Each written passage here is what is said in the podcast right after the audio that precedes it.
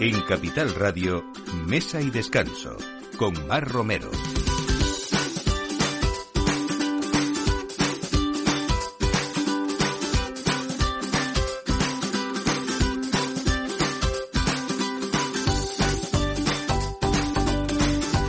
Buenos días, eh, un domingo más en este mesa y descanso de Capital Radio, donde les acompañamos pues poniendo la mesa prácticamente y con ese aperitivo y siempre insinuándoles eh, o sugiriéndoles eh, pues muchos viajes, eh, sobre todo eh, esas historias bonitas, ¿no? Que a veces contamos proyectos que se han ido afianzando a lo largo de los años y que están llenas de esencia, de familiaridad también, ¿por qué no?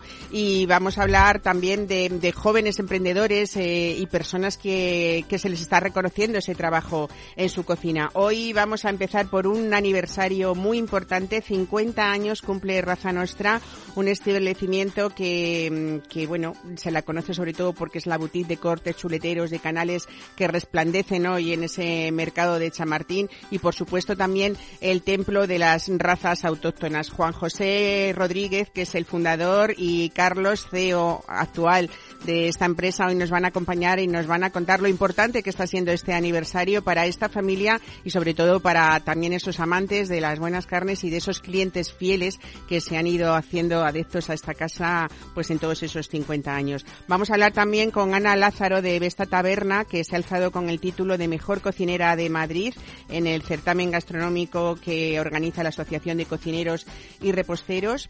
Y en estos tiempos en los que hay terraceo, en los que estamos en los jardines de casa, en los que nos apetece tomar un buen vino, también tenemos que saber por qué los quesos y los vinos forman una pareja perfecta. Eh, no todos los vinos maridan igual y también hay que ver con qué tipos de quesos. ¿Quién mejor que Tony Jerez para contarnos esto que él acaba de presentar su libro, La cultura del queso, el manual imprescindible para los turófilos? Él es eh, y sumiller de Castel de Peralada, un restaurante que ha sido premio de la guía Michelin como mejor servicio de sala de España y Portugal en el 2023 y además sumiller de aquel mítico el bully que todos eh, conocemos y que revolucionó la gastronomía de, de, este país. Y finalmente tenemos que hablar de vinos con hoy con Miguel Berzosa, que es el gerente de la Unión Española de Catadores. Vamos a hablar de ese próximo salón que se va a celebrar dentro de muy pocos días, el Salón de los Mejores Vinos Jóvenes de España, una nueva cita en Madrid que siempre selecciona esta Unión Española de Catadores. Pues todo esto, a partir de ahora, eh, acompáñennos en esta próxima hora con Juanda Cañadas en la realización y quien les habla, Mar Romero. Bienvenidos.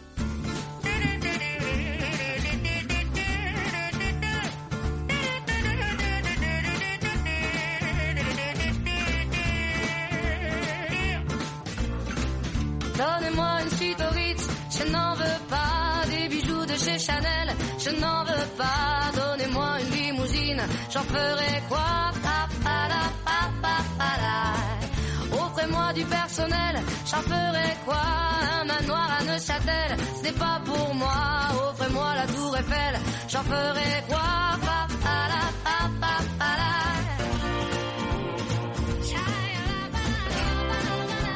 Mesa y Descanso, Capital Radio. Pues empezamos con este aniversario importante no solamente en Madrid, sino en toda España, porque ellos representan eh, ese oficio que a veces no se ha reconocido lo suficiente y sobre todo esa maestría en raza nostra se ha hecho siempre esa defensa de las razas autóctonas y por supuesto también ha sido pionero en prestigiar esas hamburguesas antes que nadie, ahora que todo el mundo habla de hamburguesas de, de calidad, ¿no? Y sobre todo en saber calibrar también esas maduraciones que optimizan siempre el sabor y la terneza de las carnes.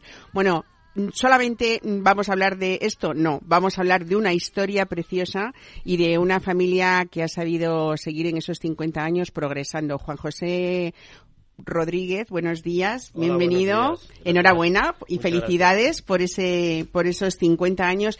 Y Carlos, eh, CEO de Raza Nostra, actual, hijo, el pequeño, imagino, ¿no? De Soy la el- familia. El pequeño, sí. Tengo un hermano mayor. Muy bien, pues bueno, bienvenidos a los dos y, y gracias por estar hoy aquí contándonos eh, todo esto que, que yo creo que, que podríamos empezar, Juan José, un poco hablando de lo que habla ese documental que se ha hecho a propósito de este aniversario de ustedes, que yo creo que, mm, entre otras cosas, algo que es muy entrañable es hablar de familia, pero también de esa apología que queda reflejada en esta peripecia, podríamos decir, familiar y profesional, ¿no? Sí, más bien. Bueno, eh, empezó con 16 años, 16 años. que abandonó su tierra, Asturias, ¿no? Sí, sí, en el año 58. En el año 58. Esto de En Busca de Fortuna era como venir a Madrid, era como las, hacer las Américas en aquellos tiempos también, ¿no? Supongo. Bueno, yo pe- pensaba en prosperar sobre todo un poco. Pues eh, con 16 años, que además eh, empieza, supongo, eh, viniéndose a, a- cuéntenos, a, a casa de, de sus familiares, ¿no? En Madrid. Sí, bueno. Sí, empecé viniendo a casa de un familiar, que es el que me tenía la colocación preparada, sin, pre- sin preguntarme lo que quería. Me llevó a una carnicería a trabajar y allí me dejó, se marchó y hasta ahora. Y ya. Bueno, hasta ahora, pero cuando hablamos de, de, pues de esos emprendedores valientes que venían de su pueblo, venían a Madrid y, y, y de repente nos damos cuenta cómo en relativamente poco tiempo, pero sí, Sí. mucho esfuerzo, uno Sí. consigue ser, como usted, propietario eh, ya de un establecimiento eh, en el mercado de Chamartín, en, el- en el puesto 36, vamos a decirlo, ¿no? Exactamente, sí. Eh, y además con, con ciertos problemas, ¿no? Claro, También. claro. de, de, de, bueno, de poder llegar a lo que uno, a, a lo que les Bueno, pedían, ¿no? Problemas económicos, problemas de clientela que no había y problemas de a- adecuar el establecimiento a que estuviera bien adecuado para poder trabajar a gusto y que el público pudiera comprar a gusto. Bueno, Raza Nostra eh, actualmente es el escaparate de, de, Sí. de, todo, de cortes, de chuleteros, de canales, de cachopos, que vamos a hablar de eso Sí. también. Yo creo que con todos estos años es que eso ha sido siempre, o sea, esa Sí. imagen mm, al principio de las carnicerías que no era como muy glamurosa, no como ahora, ¿no? Y sin embargo detrás había ese oficio que ha costado que se reconociera, ¿no? Bueno, se ha ido reconociendo gracias a la calidad. Yo siempre mi, mi preocupación ha sido la, cla- la calidad y es lo que me ha dado a donde estamos. Yo no sé si están de acuerdo, pero yo que viajo mucho a Galicia, a, eh, pues bueno, eh, tengo la costumbre de estar allí por familia y tal, que hay carnes maravillosas, como saben, ¿no? Eh, pero es verdad que siempre se pone de ejemplo de, mm, están muy ricas, pero no se corta como en Madrid la carne. ¿Eso es verdad? Bueno, mi padre puede responder mejor quizás, pero yo todo lo que he viajado, no solo por España, sino por el mundo, el oficio de carnicero, donde hay mayor profesionalidad, entre otras zonas en España, es en Madrid. Eso. En otras zonas de España, por ejemplo, el Levante y en el sur, eh, trabajan más otros tipos de carnes, como las aves o el porcino, y, y en el norte se trabaja de otra manera. Tienen muy, bueno, muy buen producto, pero si nos vamos al oficio, pues es como el, el oficio de pescadero, ¿no? Que se vinieron también tantos gallegos y, y de León y en, y, y en Madrid hay pescaderías buenísimas y muy buenos pescaderos. Porque al final donde está la demanda es en las grandes ciudades, ¿no? Desde luego. Juan José, cuando se dice con toda razón que estamos hablando, eh, hablando de raza nuestra, es una de las mejores carnicerías, no de Madrid, sino de España también, después de estos 50 años, ¿usted cómo se siente? ¿Satisfecho? Bueno, ¿Cree que ha hecho una labor que está bien? ¿Le ha compensado? Me siento muy sa- satisfecho sobre todo por ha- haber hecho los principios. Luego ya, mm, ya depende de Carlos, dependió cambiar todo el sistema y adecuarla a los tiempos que estamos. Y la verdad que ha ido muy bien. Bueno, eh, usted se viene, como hemos dicho, a Madrid con 16 años, Sí. con una maleta Sí, y sí. con un billete de mil pesetas. Sí, en, aquello tiempo, en aquellos tiempos, ¿qué suponía mil pesetas? Eh, ¿Qué muy- se podía hacer con mil pesetas? Pues Estar una poco, semana eh, viviendo era, en eh, Madrid nada más, Un ¿no? mes, eh, un mes escasamente. Que además tenemos aquí un billete de mil pesetas. Qué pena que, nos, que no lo puedan ver nuestros, nuestros oyentes, ¿no? Qué maravilla. Eh, esto que hemos tenido todos en nuestras manos el día que precisamente se celebraba este 50 aniversario, nos lo nos hacía, era un vale que se podía canjear Por un uno de los sí. mejores cachopos que yo he comido, ya lo digo aquí delante de vosotros. Eh, era un cachopo dorado. Contame, Carlos, qué tiene este cachopo y por qué os diferencia tanto y por qué todo el mundo habla del cachopo de raza nuestra. Pues mira, el cachopo, el proyecto de Cachopo Factory, que es bueno, pues la marca que hemos sacado hace dos años, ya más de dos años, lo que pretendía es pues unir la- nuestra historia, somos asturianos, con la parte de la carne, somos carniceros. Y hace dos años empezó el proyecto. Y para el 50 aniversario, eh, bueno, pues qué mejor que conmemorar las bodas de oro, pues con un cachopo dorado. De hecho, Asturias, se dice ahora que la mayor mina de Europa está en Asturias que no sé qué los toneladas que se calculan que puede haber de oro. Total, que todo nos cuadraba con hacer un concepto dorado. Es un cachopo que está elaborado con paletilla ibérica, eh, por supuesto la carne de la máxima calidad. Hacemos el cachopo como tradicionalmente, lo sumergimos en leche para ablandarlo, lo espalmamos, lo dejamos reposar. Y luego el relleno, como te decía, aparte de la paletilla, pues eh, añadimos un queso ahumado asturiano y un queso vidiago y luego le damos este toque dorado eh, que al final pues eh, para un momento especial y para compartir lo probaste en el evento y la verdad es que espectacular. Es, que es espectacular. Eh, ¿Siempre lo hacéis así para los que quieran eh, sí, ir a por él? Sí, tenemos 15 variedades más eh, de cachopos y este es uno que va a estar de momento este año, aunque ya estamos viendo que lo vamos a tener que prorrogar otros años porque está teniendo mucho éxito. En Raza Nuestra también tenéis venta online, ¿no? Sí, sí, hace ya más de un año y medio que estamos con la venta online. Ahora vamos a sacar una nueva web integrando los otros conceptos, Bon Fromage, que tú también lo conoces, nuestra tienda de quesos, y de Bellota, que es una tienda especializada en productos ibéricos, para que el cliente, en vez de tener que salirse de una web a otra, pues pueda hacer toda la compra de una. Bueno, tú has confesado que tu padre eh, ha sido un emprendedor contagioso, porque realmente es verdad que tú has hecho en este mundo de las carnes también en los últimos 15, 20 años mm, cosas eh, importantes. Ha sido sobre todo marcar esas calidades, hacer esa recuperación de las razas autóctonas, que creo eh, que es dar valor a lo nuestro también, ¿no? y que además sepa el cliente lo que, lo que está comprando y lo que está comiendo. Y desde luego, yo creo que también ha habido mucho de avanzar hacia la modernidad en esa imagen de de, las carnes. No he nombrado antes el tema de las de las hamburguesas que yo creo que en plena era fast food, que era como tomarse una hamburguesa. Estábamos todos en contra de darles a nuestros niños hamburguesas. Eh, aparece hamburguesa nuestra y tú revolucionas haciendo fórmulas diferentes, sabores distintos y sobre todo marcando siempre como base esa calidad insuperable, ¿no? Sí, a ver, nosotros somos muy muy marquistas en el sentido de que cuando yo me incorporé en el año 2002 a la empresa familiar, yo trabajaba en una en una ingeniería. Y bueno, una de las cosas que teníamos muy claras, que en la carne, en general en alimentación es complicado, pero en, el mundo de la carne es más complicado, es hacer marca, porque si no al final te diluyes y no puedes construir nada, nada tangible. Entonces surge Raza Nostra y yo creo que el éxito de la marca es el binomio entre lo que, lo que aportaba mi padre, que es un poco la cultura de empresa, yo siempre digo que la cultura de empresa es lo que sucede cuando el jefe no está, lo que hacen las personas cuando no está el dueño, ¿no?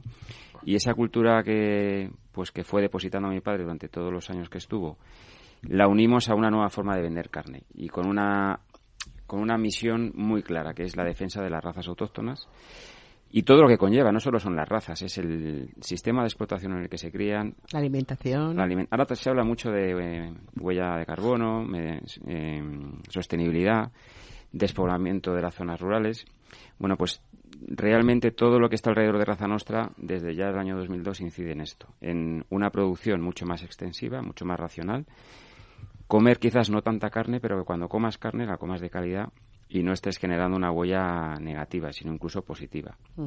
Hacemos muchos viajes a, ver a nuestros ganaderos para, por supuesto, la formación de nuestro equipo y siempre se sorprenden de cómo todavía se produce carne en España de forma tradicional no solo carne de vacuno, sino de porcino y otras y otras producciones. Y yo creo que ese ha sido el principal valor de Raza Nostra. Y la, gente lo ha entendido, le gusta y por eso seguimos después de 50 años. ¿no? Es que además eh, crear marca en una en lo que hablábamos de hace 20 años en una carnicería era algo impensable, ¿no? Porque era como, bueno, algo general, eh, como, bueno, ha pasado también con otros productos como los panes o como que ya incluso en restaurantes te dicen el pan es de tal, ¿no? O de, tal empresa, de si tal te acuerdas, cuando ibas a un supermercado en el año 2000, en los años 90, prácticamente comprabas por el uso culinario. Pues oye, dame unos filetes para plancha o picada o un asado.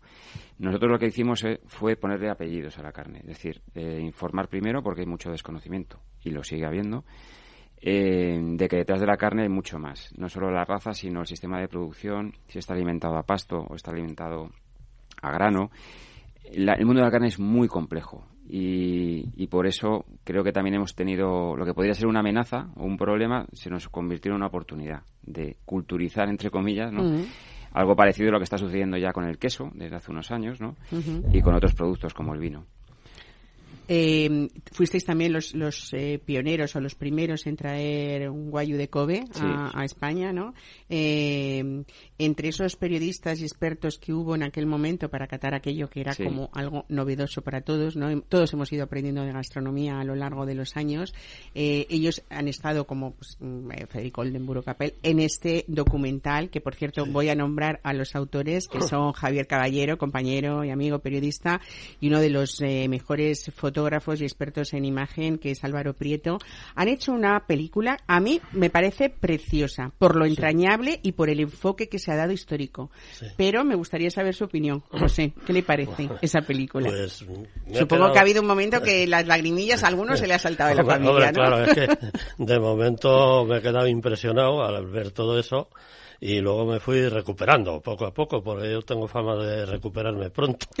Sí, porque el evento, el evento donde vio el documental mi padre fue sorpresa para él. entonces añadimos un poco de... sorpresa muy grande, pero vamos, me pareció, y yo decía, digo, lo primero que he dicho, yo creo que no me merezco tanto. Hombre, pues yo creo que haciendo, viendo, todo esto que estamos contando, ¿no? Y en lo que se ha convertido esos eh, inicios suyos y ese... Estoy muy contento de que lo haya hecho, porque además es una cosa que quedará para los nietos, para la familia y estoy muy contento. Bueno, yo creo que una de las cosas por las que seguramente se sentirá muy orgulloso es, también por esa clientela que se ha ido sucediendo generación tras generación, porque ya hay abuelos, ya hay nietos que sus abuelos compraban en raza nuestra, ¿no? Sí, sí, seguro. O sea, que yo conozco gente que me compraba su abuela, su madre o su suegra y vamos, y vienen y a mí eso me da mucha alegría, claro.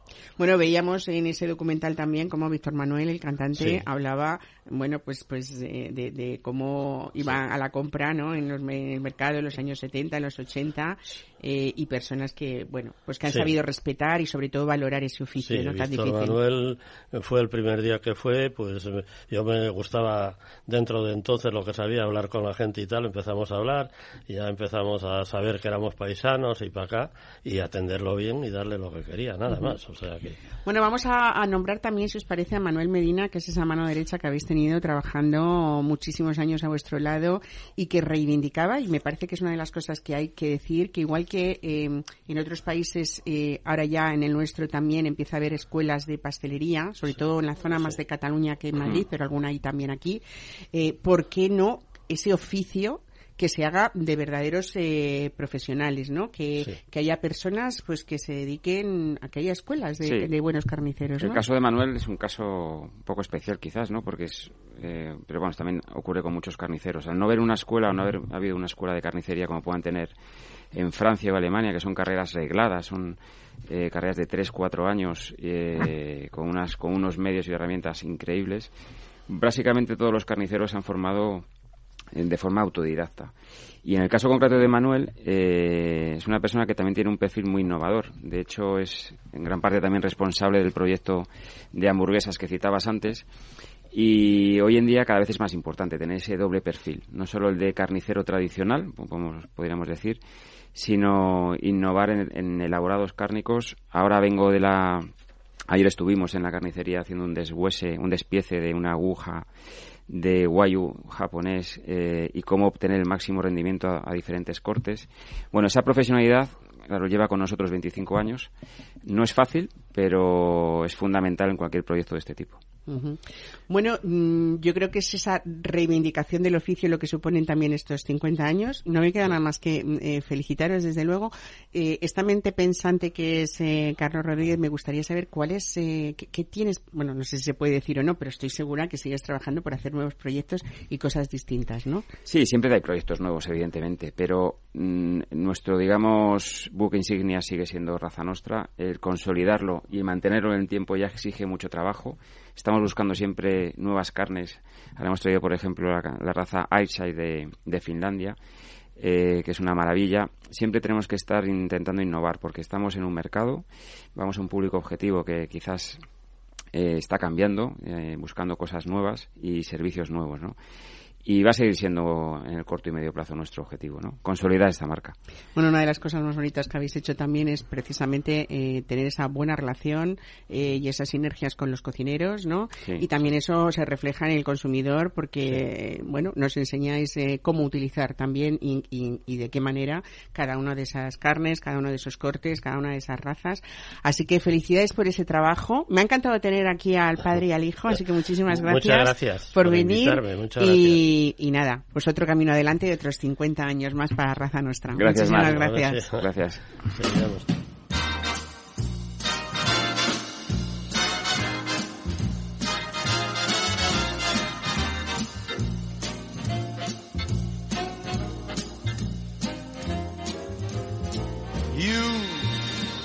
You're driving me crazy.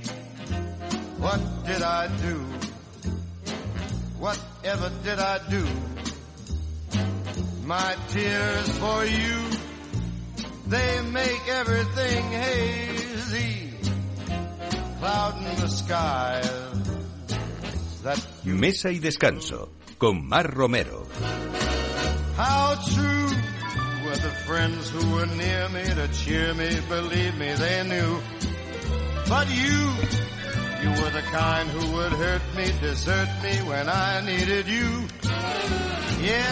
Bueno, qué gusto hablar de alta gastronomía, eh, sobre todo cuando también hablamos de sencillez, de equipos pequeños y de gente que hace con muchísimo cariño, eh, pues cocina eh, en locales incluso a precios asequibles. Y esto, por supuesto, que merece su reconocimiento. Hoy vamos a hablar con Ana Lázaro de Vesta Taberna, que es un local que está situado en San Lorenzo del Escorial y que Ana se ha alzado con el título de la mejor cocinera de Madrid. Ana Lázaro, buenos días.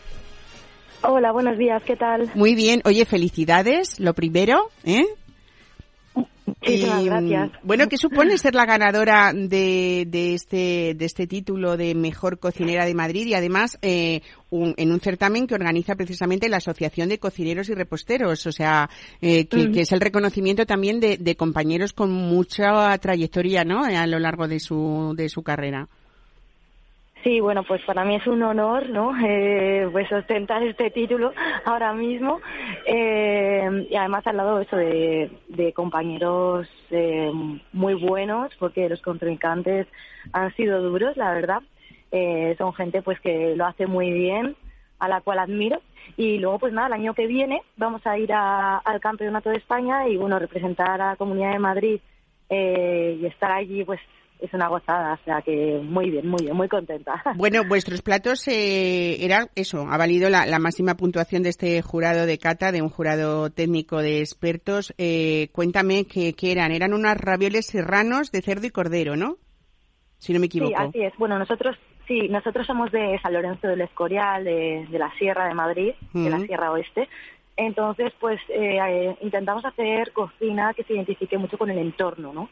Eh, al final Madrid también tiene montaña, ¿no? Que no solamente es la capital, no solamente... Hay mucho campo en Madrid, ¿verdad, Ana? Que nunca lo decimos. Hombre, claro, hombre, claro que sí. Tenemos una sierra maravillosa y también en la parte sur de Madrid, cerca de Aranjuez y todos los ríos que aladra pues, eh, por, el Tajo y todo eso, pues tenemos también campo y, y montaña. Entonces, pues eso, tenemos eh, una cocina que se identifica mucho con el entorno. Entonces un día iba de camino por el campo, por el Monte Avantes, allí en San Lorenzo del Escorial, y ahí yo me inspiro. Entonces dije, a ver, ¿qué me gustan? Las setas. Yo cojo muchas setas, y al igual que mi compañero, ¿no? Que somos recolectores al final de hierbas, de, de setas, y pues unas setas, unos brotes también por allí.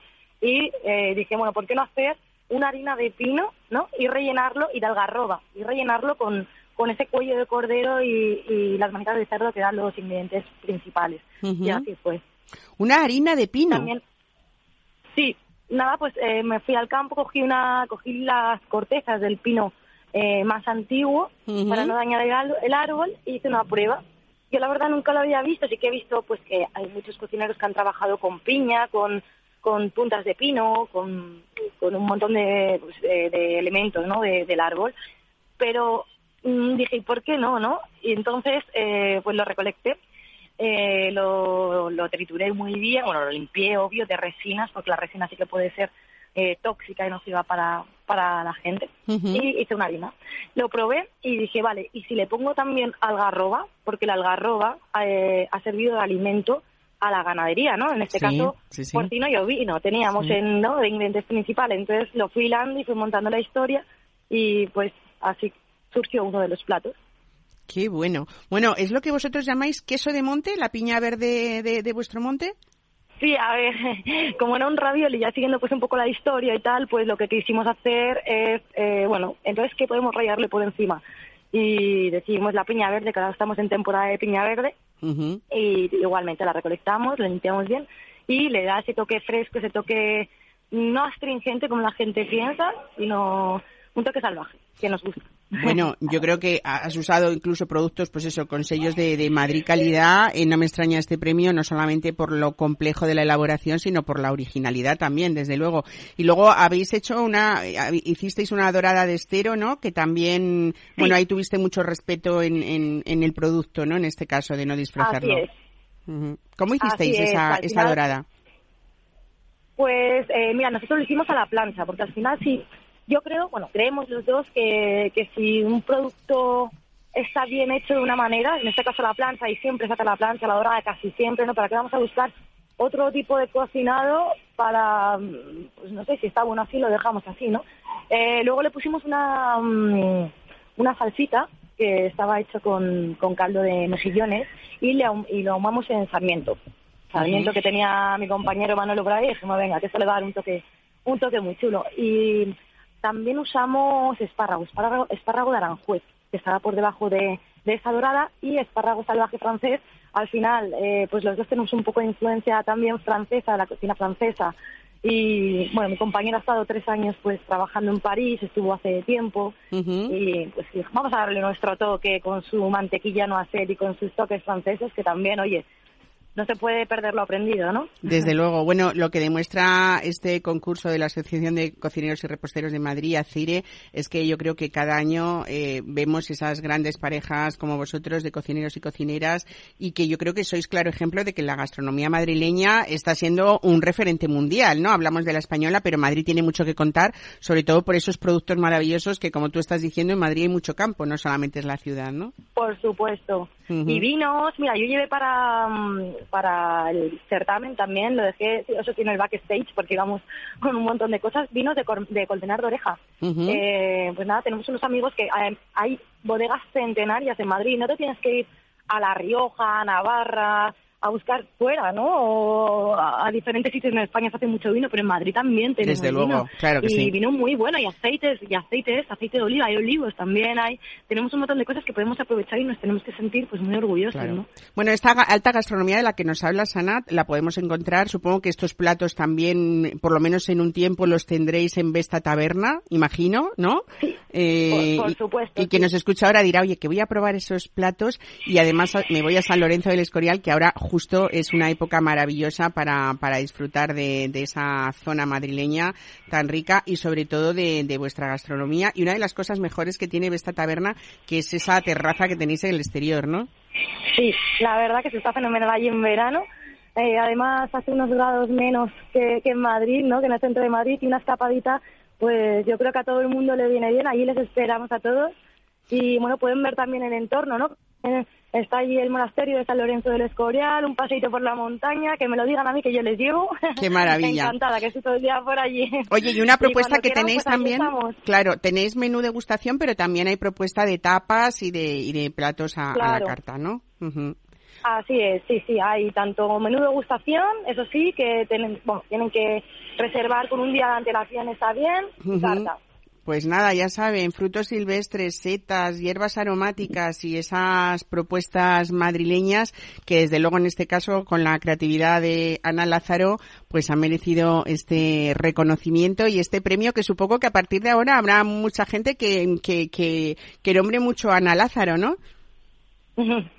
Bueno, yo creo que al final somos trabajadores, somos currantes, no somos estrellas los cocineros, ¿no? Que muchas veces parece que somos algo extraordinario y Y bueno, pues... Bueno, estoy algo muy bonito, ¿eh? que es hacer... trabajo Ha merecido la pena. y- Exactamente. sí, y eso, y disfrutamos de lo que hacemos, ¿no? Y sobre está. todo que hacéis felices, ¿no? A la gente, que eso es muy importante Eso es también, lo más- ¿no? Eso es, lo más- esa es la mayor satisfacción. Muy Sí, bien. La verdad que sí, eso merece la pena. Pues Ana Lázaro, felicidades desde este programa, desde Mesa y Descanso en Gracias, Capital. Radio y, y yo espero ir muy pronto allí y, y verte y probar esas propuestas tan ricas que, que han merecido este premio. Gracias, un saludo. Ahí, ahí esperamos. Un abrazo, adiós. Hasta luego.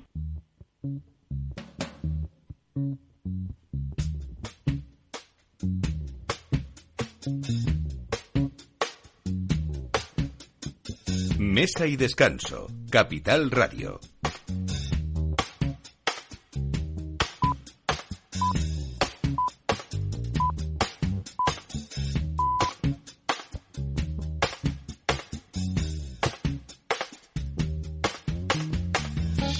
Pues nos toca ahora hablar de vinos y de una de las asociaciones más prestigiosas de nuestro país, porque la Unión Española de Catadores, eh, sobre todo por esa objetividad y por su seriedad, eh, han sido sobre todo valores que, que han permitido consolidar pues eh, los premios eh, Bacus y los premios Baco, eh, pues como los certámenes con, con más reconocimiento en España y sobre todo eh, los premios Baco como el certamen más longevos de los que anualmente reconoce el actual Ministerio de Agricultura, Alimentación y, y Medio Ambiente. Miguel Berzosa, gerente de la Unión Española de Catadores, buenos días, bienvenido. ¿Qué tal? ¿Cómo va todo? Encantado de estar aquí contigo otra Pues vez. muchas gracias. Bueno, hablaba de los premios Baco que se han celebrado recientemente. Yo creo que cada año reunís a más de 50 catadores para evaluar, pues eso, una con una estricta cata a ciegas todos esos vinos. En este caso, los que catalogabais eran de la vendimia de o de la añada de, de 2022, ¿no? De 2022. Bueno, tú bien lo sabes porque hemos tenido la oportunidad de que hayas venido a formar parte del panel en, en anteriores ediciones. Eh, y bueno, pues nos encanta poder contar con, pues con esos 50 profesionales que mencionabas para poder evaluar en estricta cata ciegas, como tú dices, para no tener ningún tipo de influencia para el catador, pues este año han sido un total de 423 vinos. Madre Eh, mía. todos de la cosecha 2022. Ujú. Y bueno, pues la verdad es que muy contentos con, con ese, bueno, pues con esa visibilidad que tiene un, un concurso, un certamen de estas características como guía de lo que es la calidad de los de los vinos que se denominan jóvenes, ¿no? Por, por esa cosecha más reciente en nuestro en nuestro país, o sea que, que muy bien, la verdad es que muy contentos. Miguel, posteriormente a este concurso, eh, todos los años celebráis el Salón de los Mejores Vinos Jóvenes de España, eh, una cita en Madrid que ya todos los aficionados y amantes del vino están siempre pendientes de ella. En este caso es el próximo jueves, ¿no? El próximo jueves, eso es, el 29 de junio, por la tarde, en el Hotel Princesa Plaza, el que hay muy cerquita del corte inglés de, de Argüelles.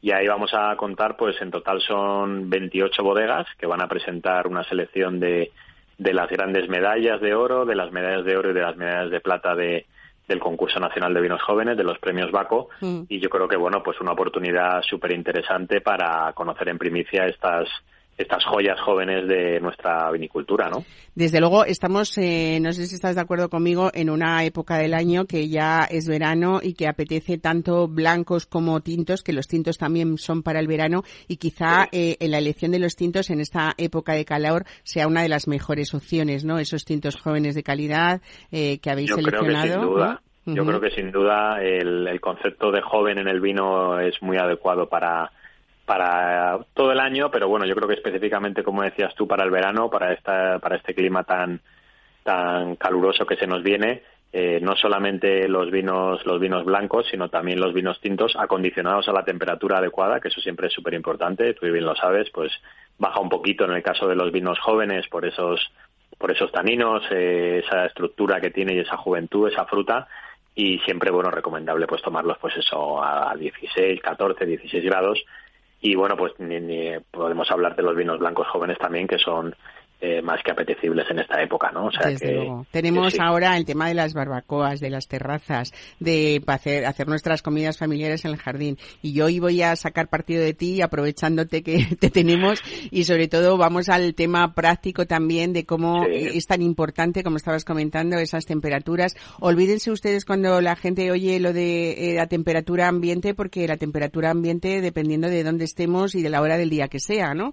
Eh, Claro, no es lo mismo a las 3 de la tarde que las, que las 10 de la noche, por ejemplo. Y no es lo mismo en Madrid que en Alicante o en San Sebastián, o sea que al final es que cada en, en cada sitio que estemos va a tener una temperatura, pero el vino sí que necesita de un, de un cuidado y de un acondicionamiento a la temperatura adecuada, ¿no? Hablamos de pues los vinos blancos, eh, hablamos de una temperatura entre 8 y 10 grados, eh, los vinos tintos jóvenes un poquito más frescos que los tintos de crianza, hablamos de 14 y 16 grados y y ya subimos un poquito más para los para los vinos de crianza, ¿no? 16, 18 grados, pero no pasar de ahí, porque si no al final Claro. eh, el alcohol, eh, eh, la estructura, los taninos, pues eh, se hacen más latentes y el, el consumo como tal no es tan placentero, ¿no? Claro, Miguel, eh, una de las cosas más prácticas, una de las herramientas más cotidianas que deberíamos tener todos en casa es una cubitera para enfriar un vino con agua y hielo, ¿no? ¿Qué, qué opinas de esas personas que cuando llegan a casa, pues bueno, no tienen en la nevera el, el vino y, y de repente lo meten en el congelador? ¿Es una buena práctica o no? Bueno, eh, técnicamente no es lo más recomendable, porque al final el, el golpe de temperatura no es lo más recomendable. Ahora, en un momento de, de urgencia, pues oye, eh, siempre controlando lo que es el tiempo que permanezca en el congelador, al final la diferencia con el refrigerador o la nevera es eh, el contraste de la temperatura que va a tener, ¿no? Entonces es verdad que el vino, entre comillas, sufre, porque, bueno, eh, el, el pasar de a lo mejor la temperatura ambiente de 20, 22 grados o, o de 18 grados pasar a una temperatura de congelación como es la que tiene el congelador, pues no es lo más adecuado, ¿no? Pero bueno, yo creo que también el, el- en ese caso, bueno, eh, son cuestiones de urgencia, pero lo importante es intentar eh, tener, pues como dices tú, bien una cubitera o bien una camisa refrigerante en casa, que siempre viene muy bien para estos momentos de apuro. Claro. Y- lo podemos tener que- además permanente ahí en el congelador, Claro, esta el camisa, ¿no? Y ponerla en ese momento, Yo creo ¿no? que es lo más adecuado. La opción sí. Del, del agua y el hielo también creo que es una manera rápida Sí, y práctica, práctica de hacerlo. Un poco volviendo a esto de las temperaturas, es verdad que ha- hace años, eh, y estamos hablando de estos vinos jóvenes, eh, a alguien le podría extrañar eh, que decir que, enfriamos un vino tinto, ¿no? Y es todo lo contrario, es mucho más agradable cuando estamos hablando de, altas temperaturas, ¿no?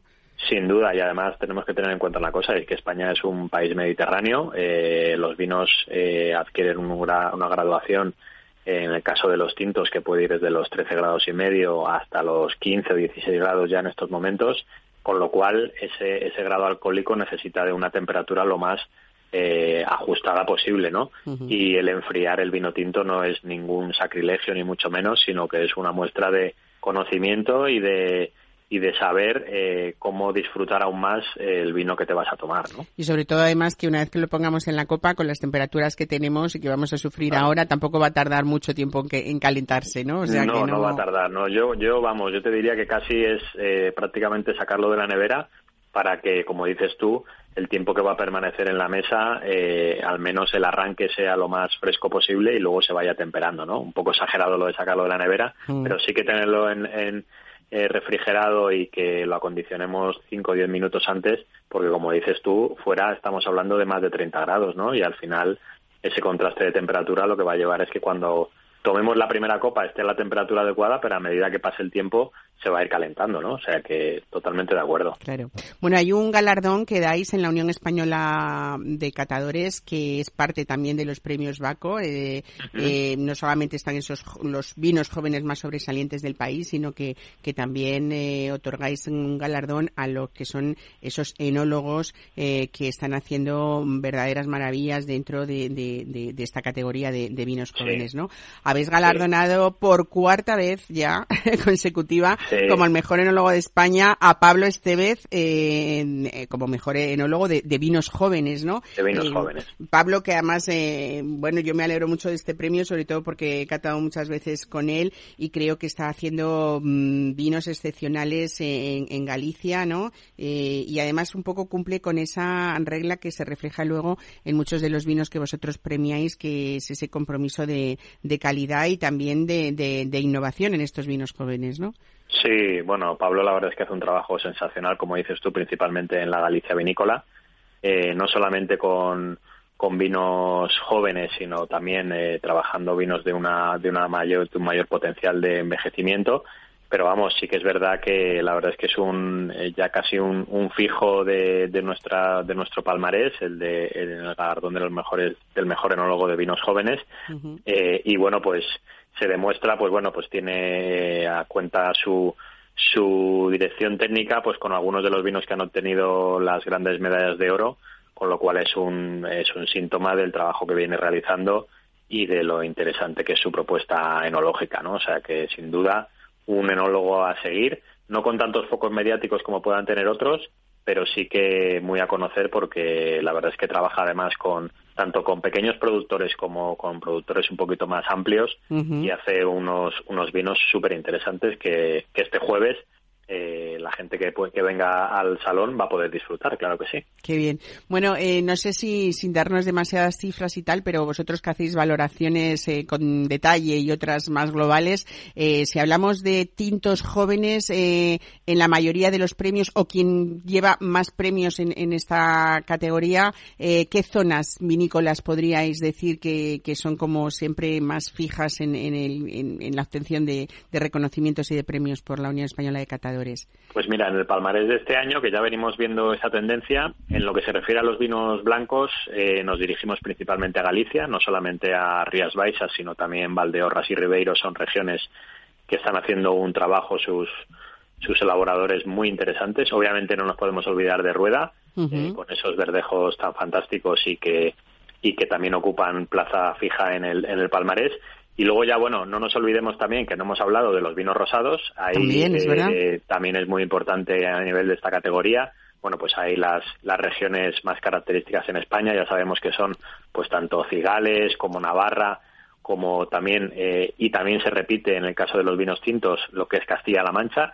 Uh -huh. No solamente con la denominación de origen La Mancha, sino también con la indicación de vino de la tierra de Castilla que en el caso de los vinos tintos es la que consigue más, más galardones, ¿no? O sea que se están haciendo elaboraciones muy interesantes y además, Mar, con un denominador común.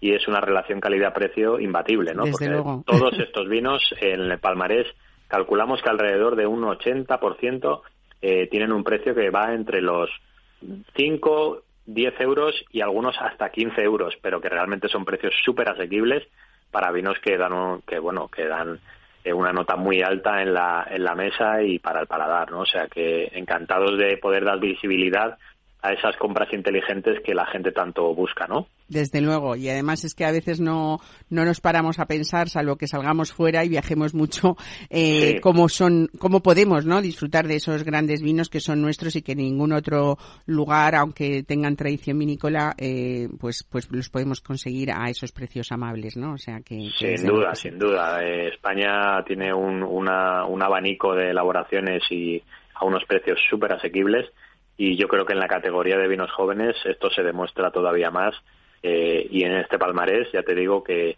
que tenemos ejemplos más que consolidados. Pues Miguel Berzosa, gerente de la Unión Española de Catadores, muchísimas gracias por estar hoy con nosotros. Mar, muchas gracias a ti. Y sé que eh, vais a tener muchas recordar, visitas sí, el 29, sí, ¿no? Eh, sí, eso es, el 29. todos aquellos, como decías, amantes del vino y entusiastas que, que quieran acompañarnos, que entren en nuestra página web, en www.svc.es y ahí tienen un enlace para acreditarse y poder eh, disfrutar de este salón que tanto que con tanto gusto hemos retomado ya después de la época de pandemia, que parece que la tenemos muy lejos, pero fue hace tres no, años. No mucho, ¿verdad? Y no mucho. Entonces, así que estamos encantados de, de, poder retomar una iniciativa de estas características. Pues Muchas muchísimas gracias, por, gracias, Miguel. Por acordarte de nosotros, más. Un abrazo Buen fuerte. fin de semana. Hasta luego. Igualmente. Adiós. Chao.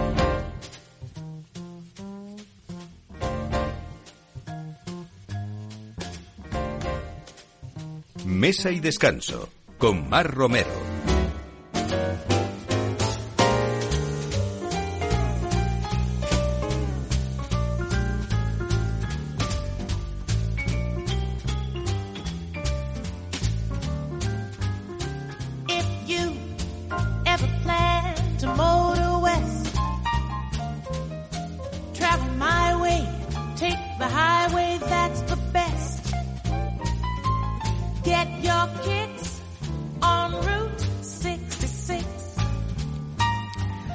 Bueno, vamos a, en este poquito de programa que queda, eh, comentarles pues un lugar gastronómico. Vamos a hablar de terraceo, pero sobre todo de gastronomía madrileña en una de las zonas eh, más bonitas de Madrid, donde mejor se come, podríamos, donde mejor se come, perdón, podríamos decir, que es en el Retiro y, y alguien que hace muy bien las cosas en todos los sentidos, pero sobre todo del gastronómico. José Luis Martínez de Taberna y Media. Buenos días, bienvenido.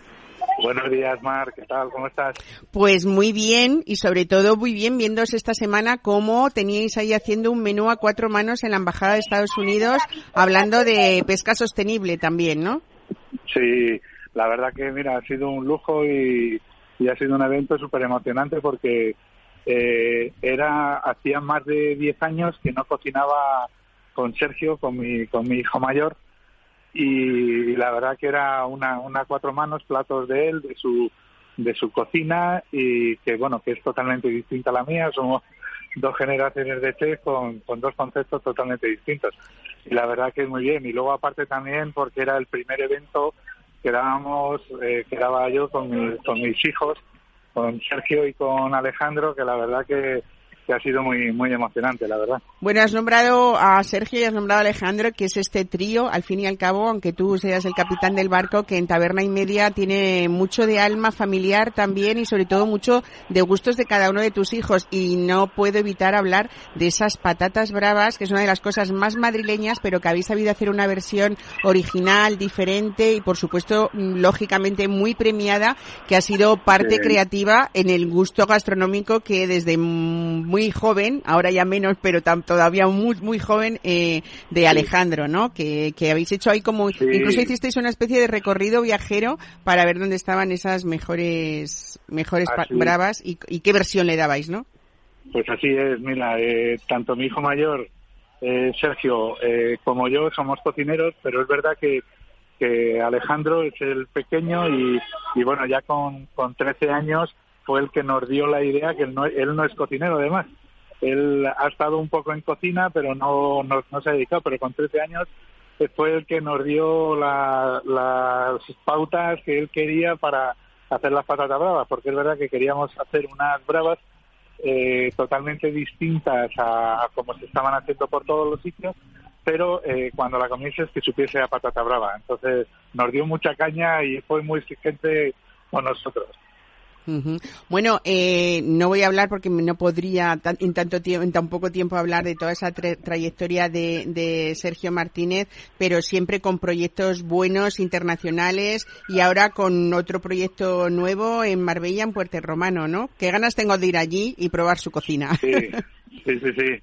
Bueno, pues sí, eh, hace poco ha cambiado. Él se ha tirado en torno a 6, 7 años eh, recorriendo el mundo con, con Novo, abriendo hoteles por, por, por todo el mundo y, y la verdad que ya quería un cambio y, la verdad que, bueno, tuvo la, tiene la oportunidad de, de poder trabajar con el grupo eh, Puente Romano como corporate chef de la cadena, con lo cual, pues bueno, eh, viajar le va a tocar seguir viajando, pero yo creo que no tanto como, como antes. O sea que la verdad que estamos un poquito orgullosos, bueno, decir un poquito, estamos muy orgullosos de la trayectoria que tiene, la verdad. Bueno, pues eh, José Luis, ¿cómo está ese ambiente de taberna y media en este retiro madrileño que siempre está, pues eso, lleno de gente que quiere comer bien y que y de clientes fieles, ¿no? Al fin y al cabo. Sí, bueno, nosotros seguimos con, con la misma ilusión de, de cuando abrimos, con muchas ganas de poder ofrecer siempre cosas nuevas a, a nuestros clientes. Es verdad que cada vez nos cuesta más cambiar la carta, porque ya tenemos muchos asiduos a, a cada plato que tenemos, por lo cual cada vez nos cuesta más cambiarla. Hemos eh, hecho eh, un sistema, pues bueno, de platos fuera de carta para poder ir ofreciendo otras cosas y rotando, porque si no no sería no sería posible. O sea que, pero bueno, siempre pensando en cosas nuevas para nuestros clientes. Pues cosas ricas, eh, a precios amables y producto indiscutible. Así que eso es lo que nos espera y les espera cada vez que vayan a esta taberna y media en pleno retiro madrileño. José Luis Martínez, muchísimas gracias por estar hoy con nosotros y un abrazo a esa gran familia de cocineros y de, y de Muchas gente que en sala hace también las cosas muy bien. Un abrazo. Un abrazo, Omar. Muchísimas gracias. Hasta luego.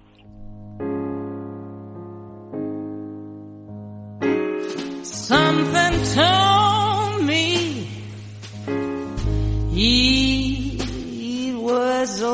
Bueno, les preguntábamos al principio del programa por qué los quesos y los vinos forman una pareja perfecta y creo que no es tan fácil saber si todos los vinos maridan igual de bien con todo de con todo tipo de quesos. Vamos a hablar hoy con uno de los grandes expertos, eh, Metri Sumiller de Castel de Perelada, restaurante, es eh, premio de la guía Michelin como mejor servicio de sala de España y Portugal 2023. Tony Jerez que presenta su libro La cultura del queso el manual imprescindible para los turófilos. Tony Jerez, buenos días, bienvenido a Mesa y Descanso.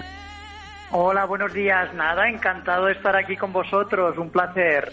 Bueno, nos hemos encontrado en este libro, Tony, con una guía de maridaje y de consejos de degustación y conservación. Yo creo, bueno, eh, es como una, como, como una enciclopedia para tener un poquito más de cultura de queso y tener algunos conocimientos más. Eh, 300 quesos españoles y de otros países. Esa ha sido tu selección, eh, bueno, en esa trayectoria de más de, de 40 años como, como profesional de la restauración en el Bulli, en Maspau y ahora en Castel de, Peralada. Qué importante eh, es el queso en un restaurante, Tony, y cómo le da categoría y valor añadido, ¿no?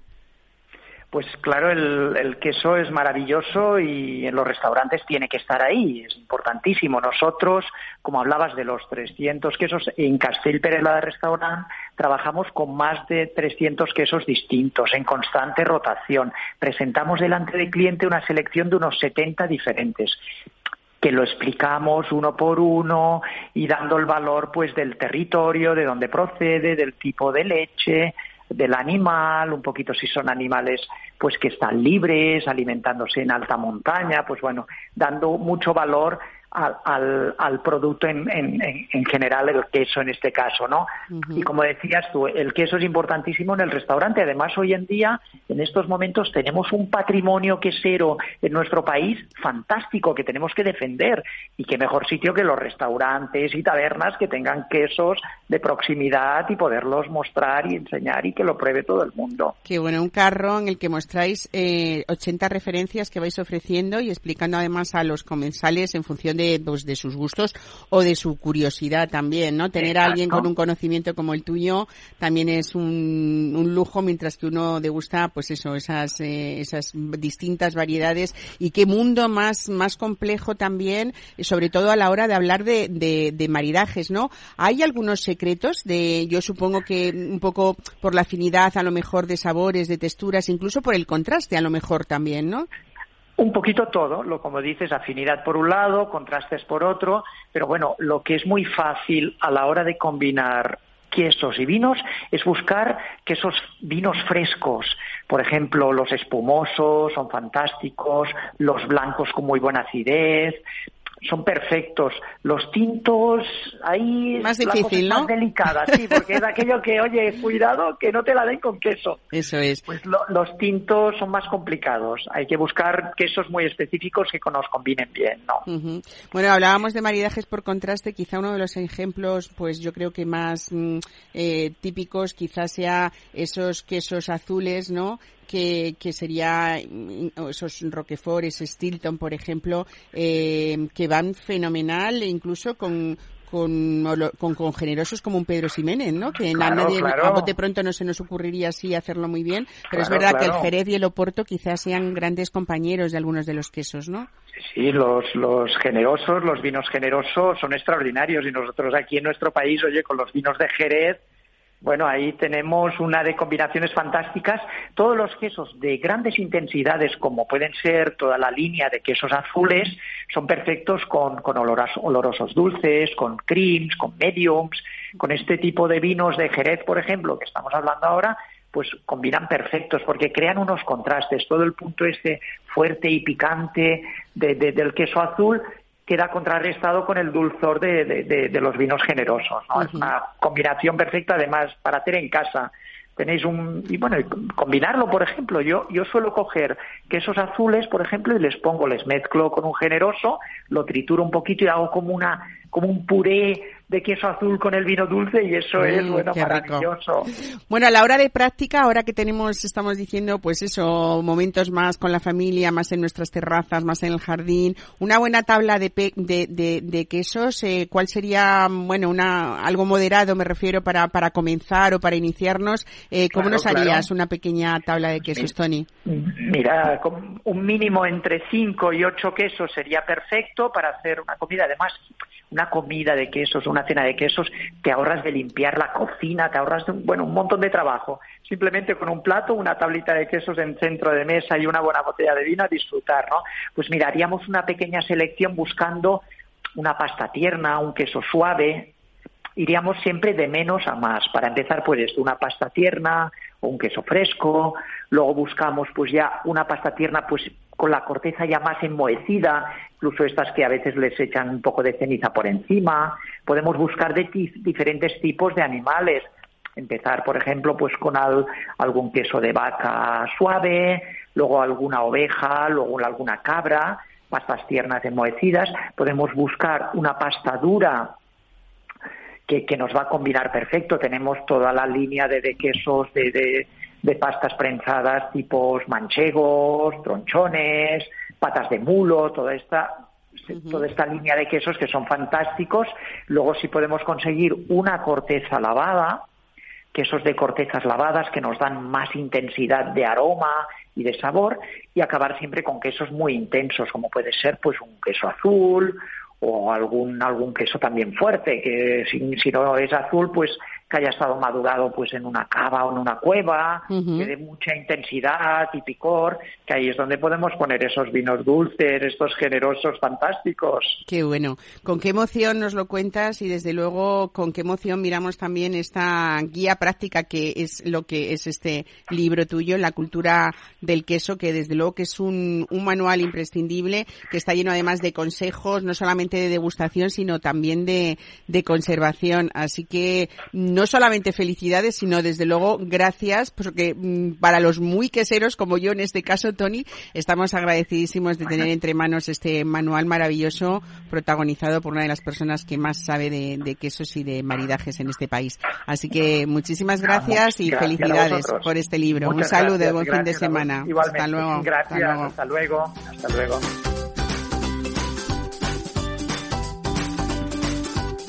Pues aquí les dejamos. Esperamos que se hayan divertido, entretenido con nosotros, que hayan sido interesantes todos estos temas que les hemos traído hoy domingo para que continúen ustedes la jornada festiva de hoy. Y nosotros aquí seguiremos la semana que viene en Mesa y Descanso acompañándoles y haciéndoles la vida, pues yo creo que un poquito más rica hablando de olores y sabores. Buen fin de semana.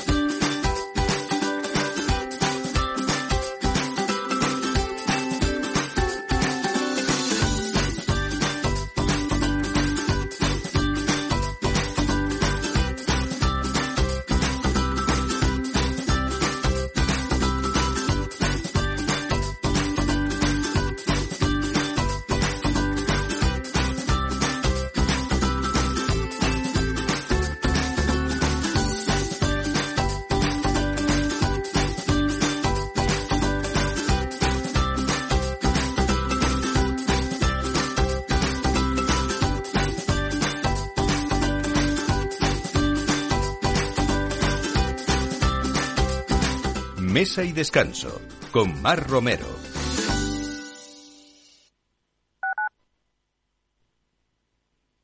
Disfruta de la mejor cocina gallega en Montes de Galicia. Todo un clásico moderno en el barrio de Salamanca. Disfruta de la variada dieta láctica, de las mejores carnes y pescados tratados con respeto y transparencia y regados con una de las mejores bodegas de la zona. En grupo, en familia o en pareja, Montes de Galicia te ofrece el espacio perfecto en cada ocasión.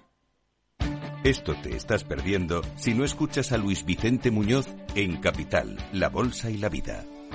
Antonio Garamendi, presidente de la COE. Habría que evaluar eh, y y para eso también está la mesa, nos podríamos sentar, y me da igual si hubiera que cambiar la ley, un salario mínimo que se acogiera o que se acoplara eh, a cada uno de los territorios de este país, porque la realidad es que la propia negociación colectiva también va en función de esos territorios. Es diferente cuando vemos el convenio del metal, por ejemplo, pues de Vizcaya es muy diferente al convenio del metal de otra provincia, e incluso del propio País Vasco. Y yo creo que esa es la realidad eh, y es por eso por lo que estamos diciendo este tema.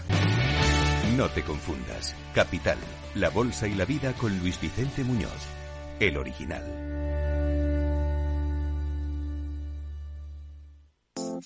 Hornos San Onofre. Somos pasteleros y eso nos gusta. Utilizamos materias primas que nos hacen disfrutar y elaboramos todos nuestros productos de forma artesanal, sin sucedáneos, ni margarinas, ni grasas trans. Sabemos que las cosas buenas son importantes. Con el hashtag buscamos gente dulce. Hornos San Onofre, calle San Onofre 3, teléfono 91 532 9060, www.pasteleriasanonofre.com. No pierdas detalle de todo lo que afecta a tus inversiones y a tu bolsillo. Toda la información en Mercado Abierto con Rocío Arbiza, de 4 a 7 de la tarde en Capital Radio.